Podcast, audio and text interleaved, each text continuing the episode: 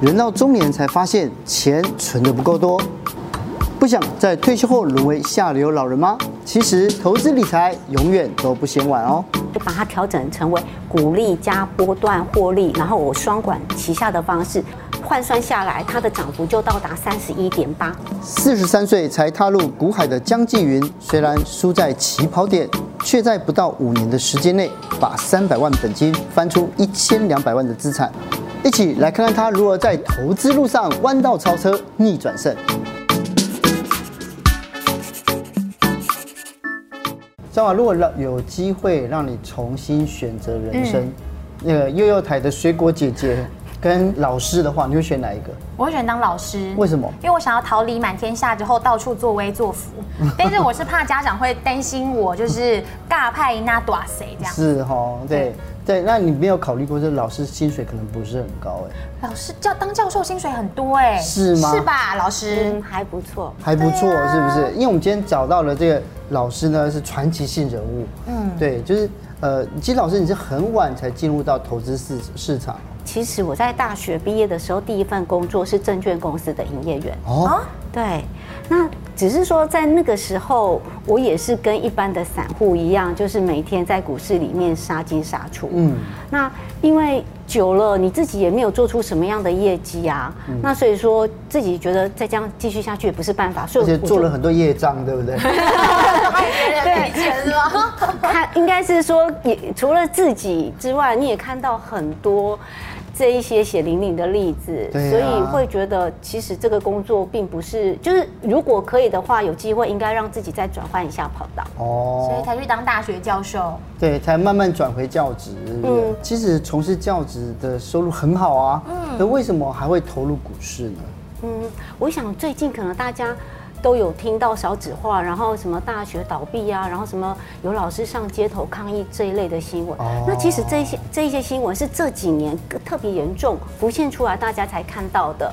那呃，其实啊，就是即便我们学校就是很优秀的学校，那我还是会觉得说，我在这里面其实跟大家看到的可能是不一样的。大学少子化的也的影响真的还蛮大的，所以我就开始想说，那既然我以前。曾经转换过跑道，那我这次要不要就是也给自己有机会，就是转换跑道？然后也许我不一定要转啊，可是我可以让我自己有选择权，所以我就拟定了一个十年的计划。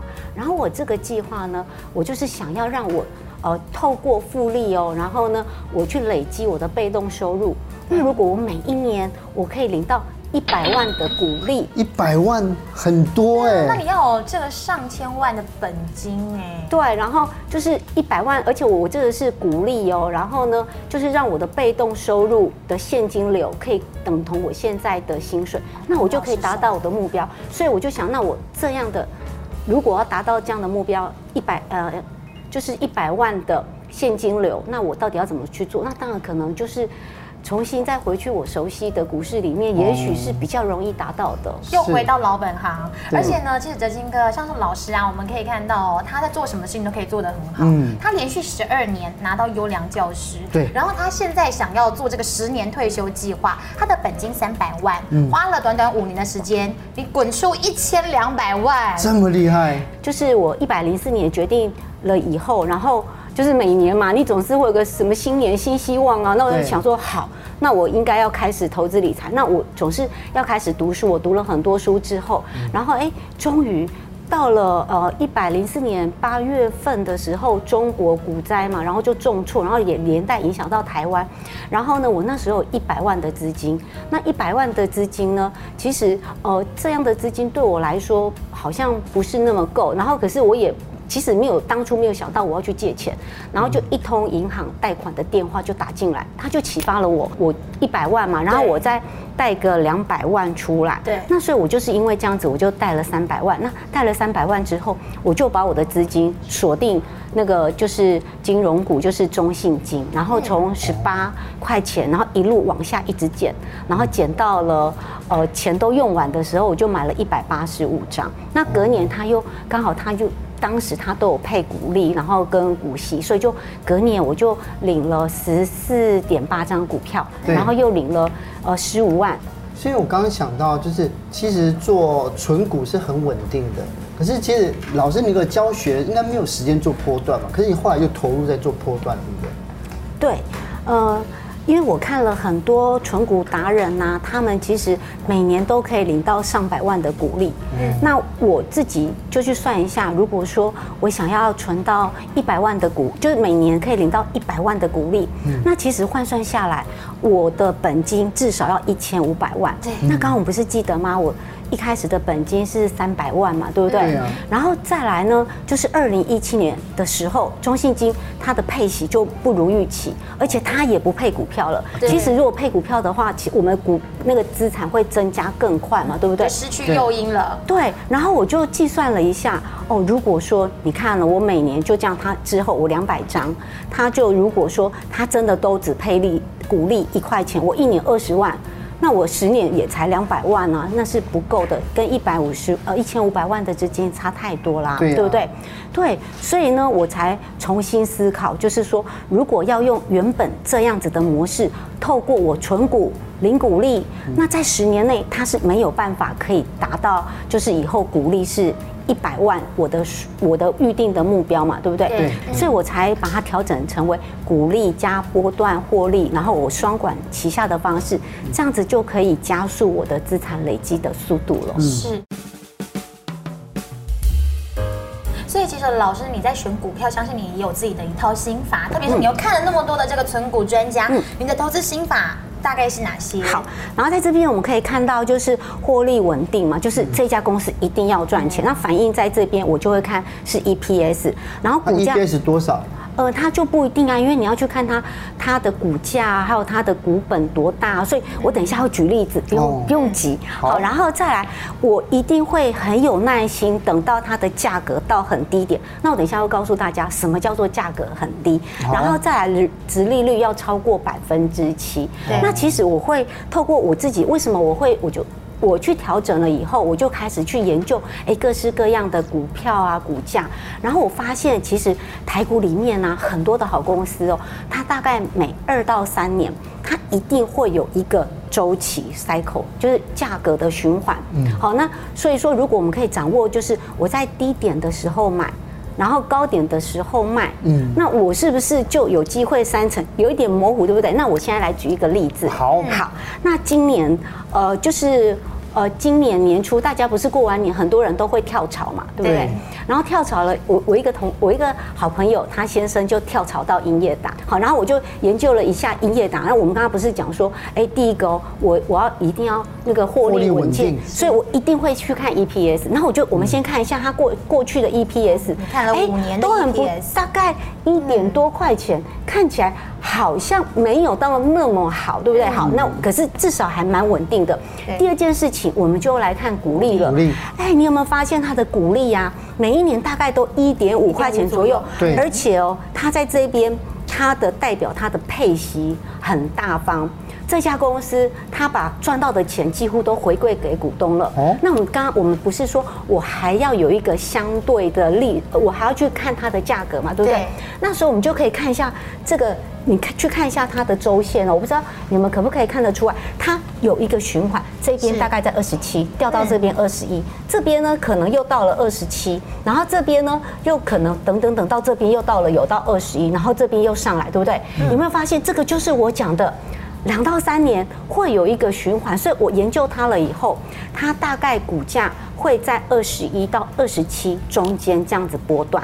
好，那我们刚刚不是讲说，那我们第三个嘛，对不对？殖利率有百分之七，对，那这个要怎么看？那我刚刚不是讲说，它的价格如果到二十一块，应该就可以安心的买。那我们就哦，把一点五去年因为年初的时候看的嘛，一点五除以二十一块，嗯，它的殖利率是七点一，bingo 中了，对不对？对，我就跟我朋友讲说啊，那你，我跟你说，你可以买英业达，你要用实际的行动支持。你老公老公告诉他说：“哎，我买你们公司的股票了，我用实际的行动支持你，好跳槽的决定。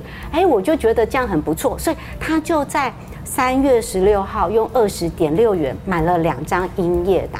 那那时候新冠肺炎不是一直跌吗？我就跟，因为如果说你没有买过股票的人，你一定会觉得很害怕。我就跟他讲，就算再跌下去哦，你都不要害怕。嗯，他就说好，他就买了。然后结果呢？哎，我突然看到七月二号的时候，价格到了二十七点一五，我就跟他说，明天你就用这个价格直接卖掉了。然后呢，我们也不要贪心，就算涨上去，我很喜欢祝福我的股票，它涨上去我就祝福他了，因为代表我很有眼光。我就说你就把它卖掉了，好。那所以呢，他就，那我就说涨上去也不要害怕。果然，他在七月九号到达到了二十八点四块钱最高的价格，他二十点六买，然后呢二十七点一五卖，然后呢换算下来，它的涨幅就到达三十一点八，是不是我刚刚讲的三幅的涨成？是，对对。所以这个是不是一个很容易？如果你可以选到类似这样的股票。你手边有十个，那 app 你都设定好了，他就叫你啦，你根本都不用那么担心。好，那接下来呢？最近大家可能发现哦，英业达它的价格又从二十八点四蹦蹦蹦蹦蹦蹦蹦一直蹦到现在，又到了这几天有到二十一点多。嗯，然后我就跟他讲说，好，那如果呢，价格又到了二十一块以下，可以再回，我们就可以再去买哦。可是因为这次是新冠肺炎啊，反弹很快啊，几个月我们就弹上来了。那如果未来我们买了以后，我们就必须要有耐心，不是会有 cycle 吗？现在又下来了，你可能也许这次上这次是半年啊，下次搞不好要跟他一样要到两年。那可是两年过程当中，我们刚刚不是看到他的鼓励是不是都很稳健？你是不是每年都领到百分之七？那过程当中你又有鼓励当做护城和保护你，然后呢，在这两三年的过程当中，你又能够有机会赚到三成的价差。所以我就是因为用了我这个方法，也是因为调整过后，所以我就会有机会，我的资产可以呢三成三成。可是刚刚讲的是音乐打，除了音乐打之外，它到底有哪一些呃重点？也就是说，我们要怎么样去挑到好的标的物呢？嗯，那我可能可以教大家从生活上面。你就可以去发机，找到一些可以选的股票，就是一个一些机会。举例来讲啊，就是说，呃，例如说，我们每天都可能都会去倒垃圾，当然有些是家里有管理，就是有管有收管理费，有有收垃圾的嘛。对。可是有些人可能他要去排队倒垃圾啊，那你会发现嘛，倒垃圾这好像是很基本的民生必须要去做的事情嘛，对不对？那既然这样子，我有没有办法从倒垃圾这件事情去发掘商机？嗯，所以我就开始哎去去发想，就发现哎，其实啊，你看哦，那些餐厅，餐厅不可能，你看。我们很多垃圾车可能都六点多七点多垃圾车来。对呀。你生意正在忙的时候，你有可能拿垃圾出来倒吗？嗯。啊，你拿拿垃圾从你的后场走到前场，客人观感不太好吧？对呀。对不对？所以其实那些餐厅啊，他们的垃圾都是有没有回收业者在处理？对，就是有专门的业者来回收哦。那我就想，哎，那资源这些资源回收，好像它可能是一个很不错的行业。那我就开始去找，我就 Google 了，我就找到。哦，有三家，我总共找到三家，一家叫做日友，一家叫做可宁味，一家叫做坤鼎。那日友比较不一样的，它是做医疗废器材的。那坤鼎跟可宁味就是比较是一般的垃圾。那我们刚刚不是讲，我第一件事我一定要看它赚不赚钱，先看 EPS。所以我们可以看一下这边有没有？哎。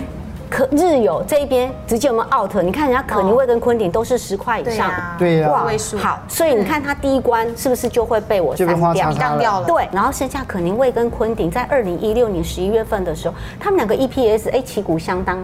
可是可宁味看起来是比较好一点点，嗯，好，那接下来呢，我们又到我说的鼓励很重要啊，对不对？嗯、那鼓励我们再看这两个部分，可宁味好像又比昆鼎好一点。点，好，再来我们有没有要回到价格这件事情上面了？哦、可宁味它又比昆鼎便宜十块钱。哦，那你看我那时候鼓励不是十五块吗？嗯，然后呢，这一张那时候它一百六十二点五。然后我就自己贴了一点钱，它就等于是我不用钱的股零成本。对。然后所以我就用中信金我所呃配到的股利，我就去买了零成本的股票，然后就种在我的，我都会讲我自己有个开心农场，就把它种下来了。所以其实我们生活当中就会有各式各样，你可以去发机，可以去联想的。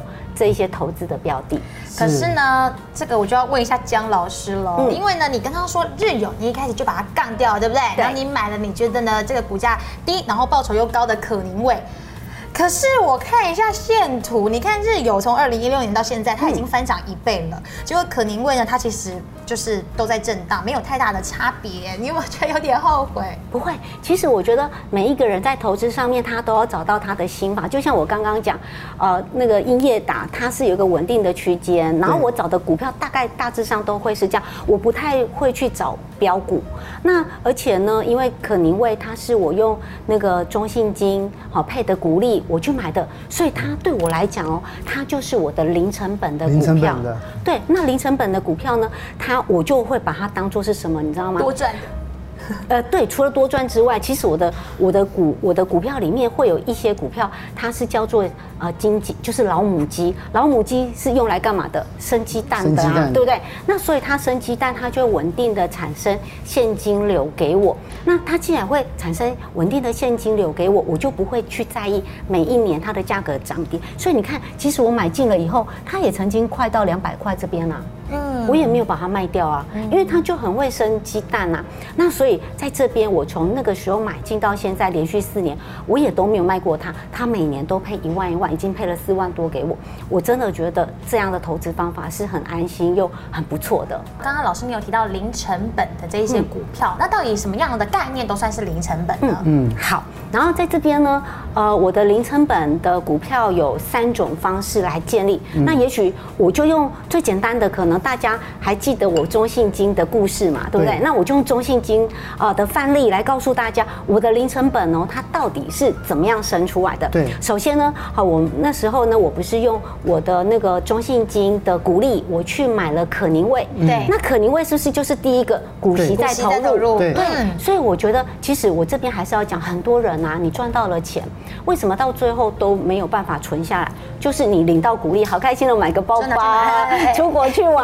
这个大餐就不见了。可是我配的鼓励，我一块钱都不会花。所以所有的投资里面的鼓励，你就全部都不去动，再滚回去股市对对是，对对。所以第一件事有没有股息再投入哦？那我是不是已经有？股息投入免费的零成本股票了。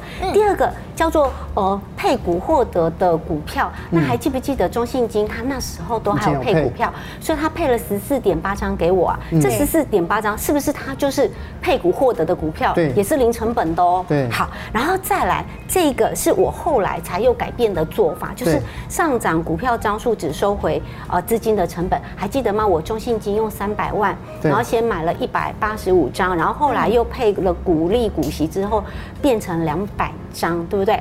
好，那这两百张的部分呢？好，我们可以看到，我刚刚不是呃讲说中信金后来它的配息都没有到那么好嘛，对不对？对啊。那我们会知道，那我既然它的股价也上来了，也回来了，那我这个原本的股票的张数价格上来了以后，它的。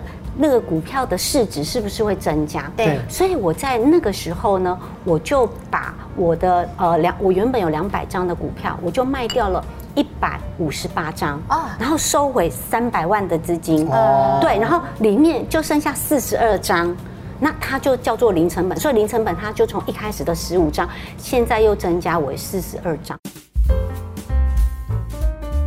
可是我们回过回过回过头来看啊，因为很多老师都跟我们讲说，不要借钱去买股票，嗯，不要去融资，对，因为其实这样子风险很大。但是你刚刚其实刚刚一直讲到说，一开始就去融资借钱这件事情。老师难道没有考虑到风险？你赌性这么坚强，看不太出来耶。对，其实融资是比较像是你去融资融券，那个股那个利率很高。嗯，好，那因为我是用房贷增贷，对，用房贷去增贷嘛。可是你是增贷耶，对，因为其实你也不能够预期说你这件事情它一定会赚钱，都是有风险的。对呀，你又让自己贷了两百万，你都没有想过吗？嗯，好，那为什么我会增贷？其实呃，我那时候。我的房贷只还到只剩一百万，对啊，其实一百万没有算，呃，我我想也许对我来说不算到太多嘛，对不对？一百万，然后呢，我在我又查了一下，好，就是哎，两百万的话，它的利率是一点八趴，那一点八趴的话，它每个月的成本是三一三三，那换算下来十二个月，一年只要四万的，好那个。成本的一个对，然后再来，我刚刚不是说，其实我已经锁定好，就是中信金了嘛，对不对？对，它就是很绩优的哦，那个金融股啊，而且嘛，它稳很稳健，大到不能倒。我我个人觉得啦，应该是大到要投资这种就是大到不能倒。对，然后我是不是？而且是一开始我还不会去筛选嘛，那至少我找这种对我来讲是相对安全的嘛。好，那。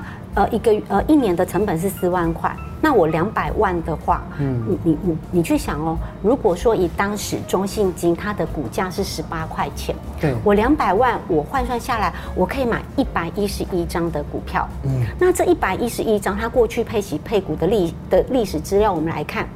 它可以，它的那个值，它配零点八一，就就是当年度零点八一，然后股票也是配零点八一。好，那我一百一十一张，我可以领到将近九万元的股利。哦，那九万倍了，九万元的股利，我再扣掉四万块的成本，我有五万块的利差。是，不是只有这五万块哦，它还配了九张股票。哦，那你这样掐指一算。其实它等于如果九张股票这样算下来，它可能将近到快四十万的利差，所以我就觉得它非常的划算。对，老师你这样讲让人很心动哎。而且很多人不会这样子想啊。对，其实你是经过精密的计算。那如果像现在，因为疫情的关系，现在银行利率特别低，那，我你觉得我们应该也要用这样的方式？前一阵子很多人就叫我们做这件事。对呀。对，那我觉得可能大家就是，我现在在把我前面我还没有讲完了，我的分析的脉络。是怎么分析？说不定我分析完了，我再回来告诉大家现在能不能带，大家又会自己应该要怎么去评估，他会去想嘛，对不对？嗯、好，然后那时候呢，我跟我先生，我们的家庭的年呃薪资所得是两百万。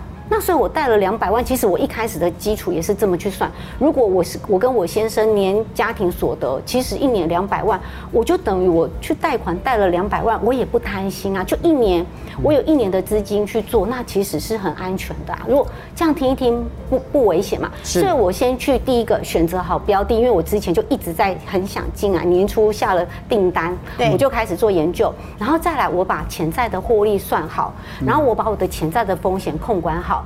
那我是不是这样子的话，我又在等待价格到了以后，我才进去买？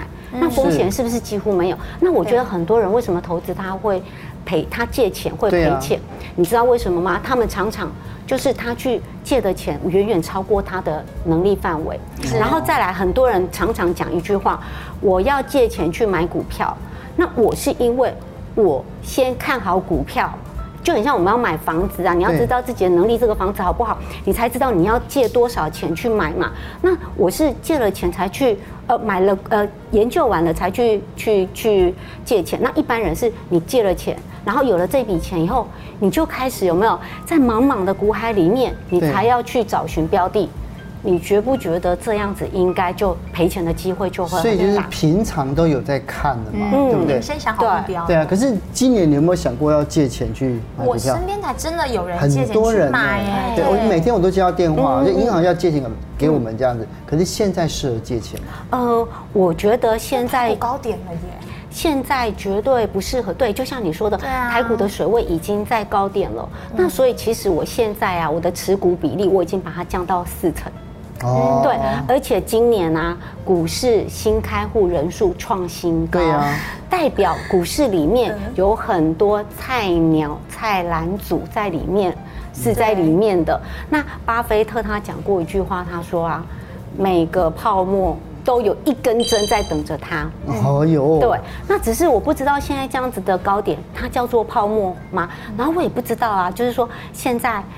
这个针它到底藏在哪边？是，可是我就是会提高警觉，然后再耐心的等待价格到低点的时候才买，所以我不会建议现在可以进去买，因为再高点了，你买了很容易就会被套牢。所以话说回来，就是只要市场不明确，我们都先不要大胆的去去进哈，对对对。今天谢谢老师，这有学到东西，有有有，对，尤其是后面的时候，对不对？谢谢谢谢谢谢，好，谢谢谢谢。